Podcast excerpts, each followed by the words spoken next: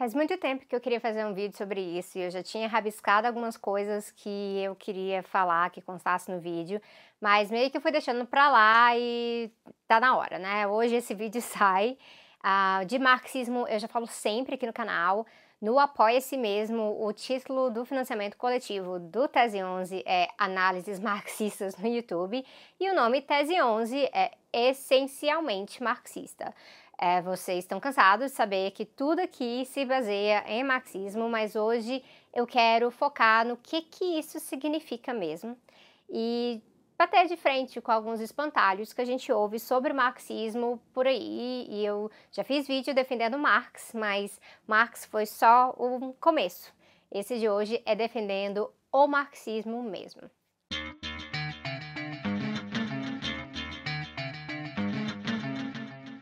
Para quem nunca viu um vídeo do Tese 11, para quem nunca se deparou com nada sobre o marxismo, para quem não gosta de marxismo de jeito nenhum, mas não tem certeza exatamente por quê, eu sugiro pausar esse vídeo aqui e correr para uma playlist que tem aqui no canal chamada Glossário.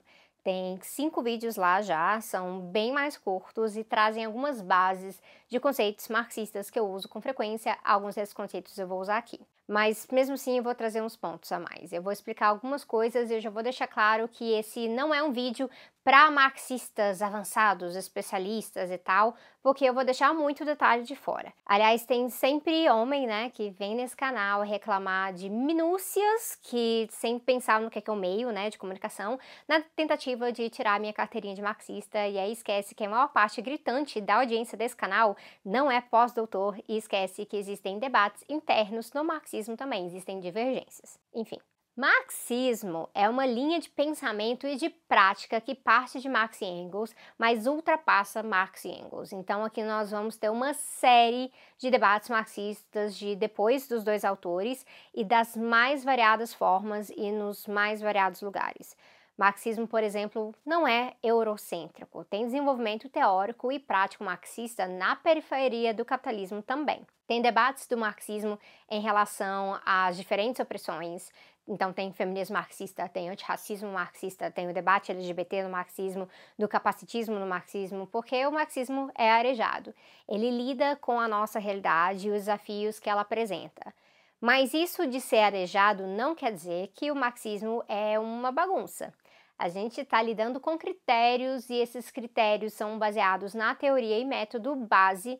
Então, aqui entra o materialismo histórico e a dialética, e são eles que nos dão o parâmetro para analisar a nossa realidade. Tem que haver compatibilidade de conceitos, então. O marxismo, mesmo com os debates internos, ele tem coesão.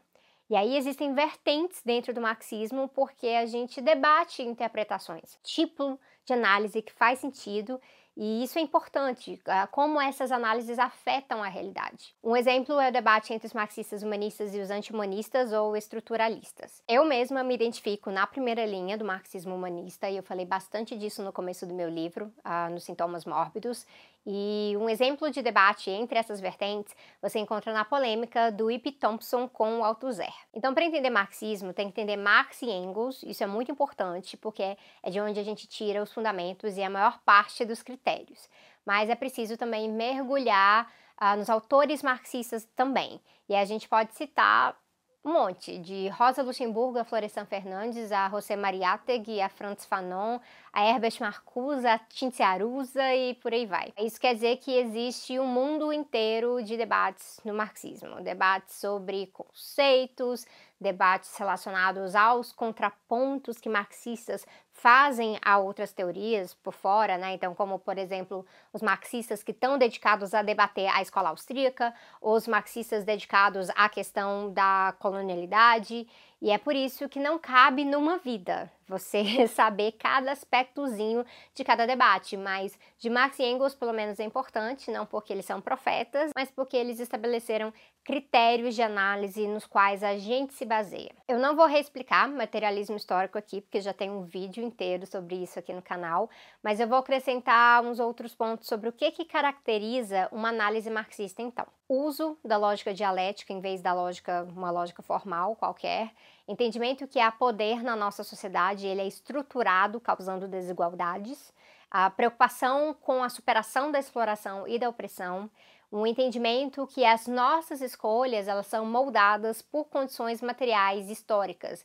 E não tem como mudar a sociedade sem estar tá alterando condições materiais o papel do conflito nessas mudanças e aí uma série de conceitos importantes, alguns de Marx e Engels, outros que vão sendo desenvolvidos com o tempo. Então aí a gente tem mercadoria, luta de classes, hegemonia, praxis e muitos outros. Dá para ver que o marxismo é muito complexo, mas como toda coisa complexa, é muito fácil tirar algo do contexto e aí propagar uma visão errada daquilo. É onde o debate se torna fundamental. Por isso que eu vou falar é, de quatro coisas aqui que eu ouço por aí que buscam invalidar o marxismo como uma perspectiva teórica e prática. São coisas que realmente estão até no senso comum.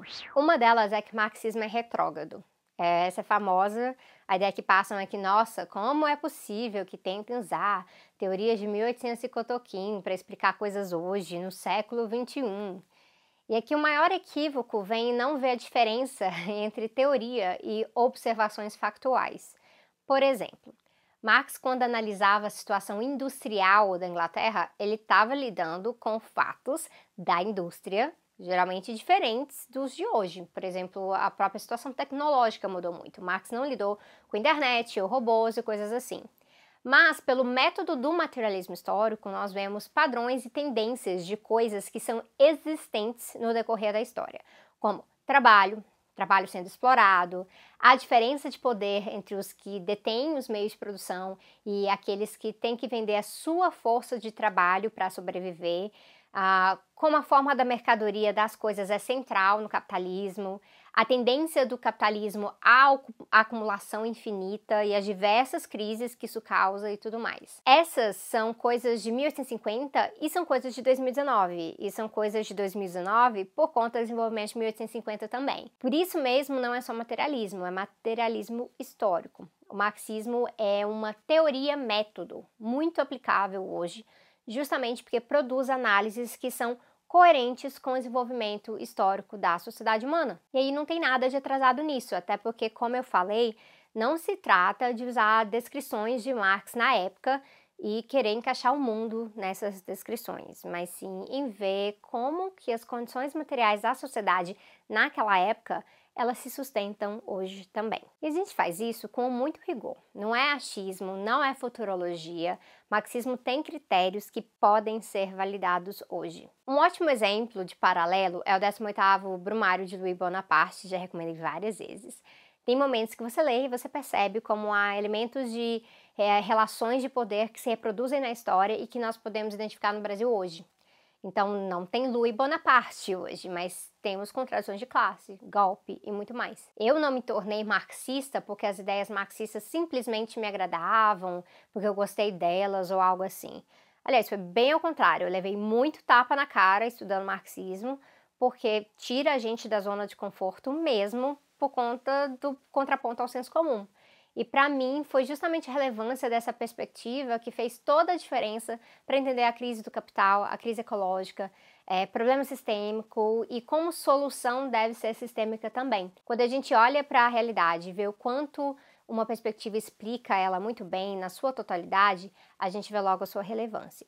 Eu já ouvi falar também que marxismo é utópico, o que é estranho, porque como eu expliquei no U de Utopia e no S de Socialismo, o socialismo desenvolvido dentro do debate marxista é o oposto do socialismo utópico, aquele que pensava uma sociedade diferente, mas não apresentava os meios, os caminhos para chegar nela. Nós temos utopia sim, mas é uma utopia concreta. Inclusive todo mundo, né? A maior parte das perspectivas políticas tem utopia. E nós entendemos as mudanças que nós precisamos fazer para chegar nela uh, que não é num passe de mágica, que não vai ser fácil, que não é automático, que em processo assim a gente sofre violência, a gente sofre perseguição, mas ter uma utopia concreta é diferente de estar no mundo das nuvens, é bem o contrário.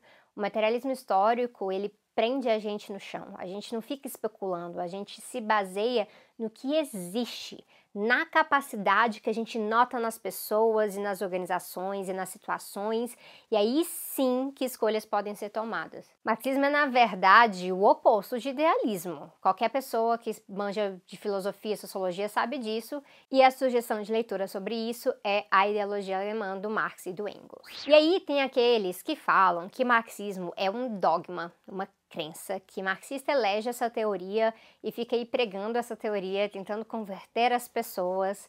Ah, e aí, se fosse assim, bom, ia dar muito errado, porque seria o oposto do marxismo. Marxismos falam de consciência de classe. Isso é algo que a gente suscita, não é algo que a gente impõe ou declara. A consciência de classe surge no diálogo e na organização, olhando para a situação prática e avaliando que a situação de exploração é inaceitável. A gente parte não de uma premissa fantasiosa, mas de algo que você mesmo pode ver hoje em dia, que é o capitalismo nos carregando para o abismo, porque ele não tem freios para acumulação infinita, no máximo regulação aqui e ali, mas ele não tem freios porque essa acumulação infinita é a sua própria lógica, a própria lógica do capitalismo. Então, marxistas não estão pregando algo fantasioso, mas estão trabalhando com a importância de difundir teoria e organizar práticas que formem os sujeitos revolucionários. Isso não é automático, é um processo e é um processo com compromisso político. Uma boa fonte de marxismo nada dogmático é o Che Guevara. Não sei se vocês sabiam. Ele falava de materialismo histórico como método sem abrir mão da criatividade. Especificamente, ele disse, eu abro aspas, para usarmos o materialismo dialético e sermos criadores a todo momento. Nós somos agentes e, como agentes, não absorvemos um dogma, mas nós interagimos com a realidade. E aí, uma outra coisa também muito comum que a gente ouve é que marxista é extremista e é bom a gente pontuar que muita gente, não todas, mas muita gente que fala isso, fala sobre a pretensão de eles serem neutros, moderados, equilibrados, e aí os marxistas, uau, uns extremistas malvadões. Mas essa própria colocação, ela não tem nada de neutra, tá? Ela é muito ideológica mesmo. Ela parte da suposição de que há formas de negociar poder dentro do sistema atual e que os extremistas que atrapalham tudo. Mas o que ocorre é que a esquerda radical e revolucionária, orientada via marxismo, ela entende que negociar poder dentro do sistema atual é uma farsa. Não existe, não funciona, não existe conciliação de classes quando uma classe possui poder econômico para explorar a outra e manipular o sistema político ao seu favor também. Achar isso, achar que é possível lidar dessa forma, isso sim que é ilusão. Então, assim, nesse sentido, quando está todo mundo normalizando tudo, parece mesmo que marxistas estão no extremo, mas simplesmente porque as pessoas insistem em negar que o sistema em si é extremo, é devastador. A nossa radicalidade não é algo ruim, ao contrário, ela aponta saídas reais. A gente está vendo o que não funciona e a gente precisa mudar. E se marxistas falam muito sobre isso, não é por serem chatos, porque não, não é uma característica moral, mas é porque nós temos noção da urgência de resolver os problemas sistêmicos. Não é só debate por debate. É muito menos picuinha acadêmica, apesar de existir em alguns lugares, mas marxista mesmo sabe da importância de militar. A gente não vai mudar as coisas simplesmente encontrando a melhor narrativa, tem que parar esse negócio de narrativa, é, vai ser se organizando e se organizar só parece coisa de extremista para quem não imagina mobilização para além dos termos rasos da democracia liberal. E aí a sugestão de leitura sobre isso é Rosa Luxemburgo, que contribuiu muito para o debate sobre organização e não entendia partido como uma fórmula pronta, mas que cada função do partido tinha a ver com a situação da luta de classes naquele lugar.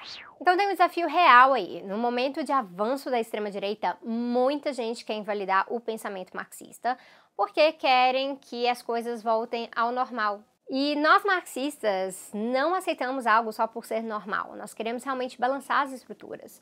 É por isso que nós investimos em agitação e propaganda, em levar o materialismo histórico às pessoas e de vários meios diferentes, inclusive no YouTube. E aí surgem antimarxistas por todos os lados. Alguns são antimarxistas por desconhecimento, por realmente não conhecer direito a obra marxiana ou a obra marxista, mas eu não acho que todo antimarxista é antimarxista porque não entendeu Marx direito.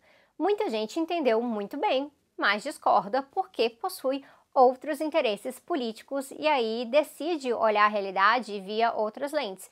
E quem é capitalista é antimarxista porque é capitalista. Então, para mim, essa discordância significa estar rifando elementos concretos da realidade, muitos fatos, muitas, muitas evidências sobre o capitalismo para poder justificar a sua própria posição. Já no marxismo, a gente está fazendo um esforço constante de olhar para a realidade de acordo com como a história molda os nossos conflitos e como nossa agência interage com eles. Nós marxistas não somos anticapitalistas porque, ai, a gente acordou um dia, ai, nossa, capitalismo, né, ruinzão, mas porque olhamos para essa realidade e nós vemos que ela não funciona para assegurar nossos objetivos de liberdade social e econômica para a maioria da sociedade e que nossos parâmetros, na verdade, eles têm a ver com o fim da exploração.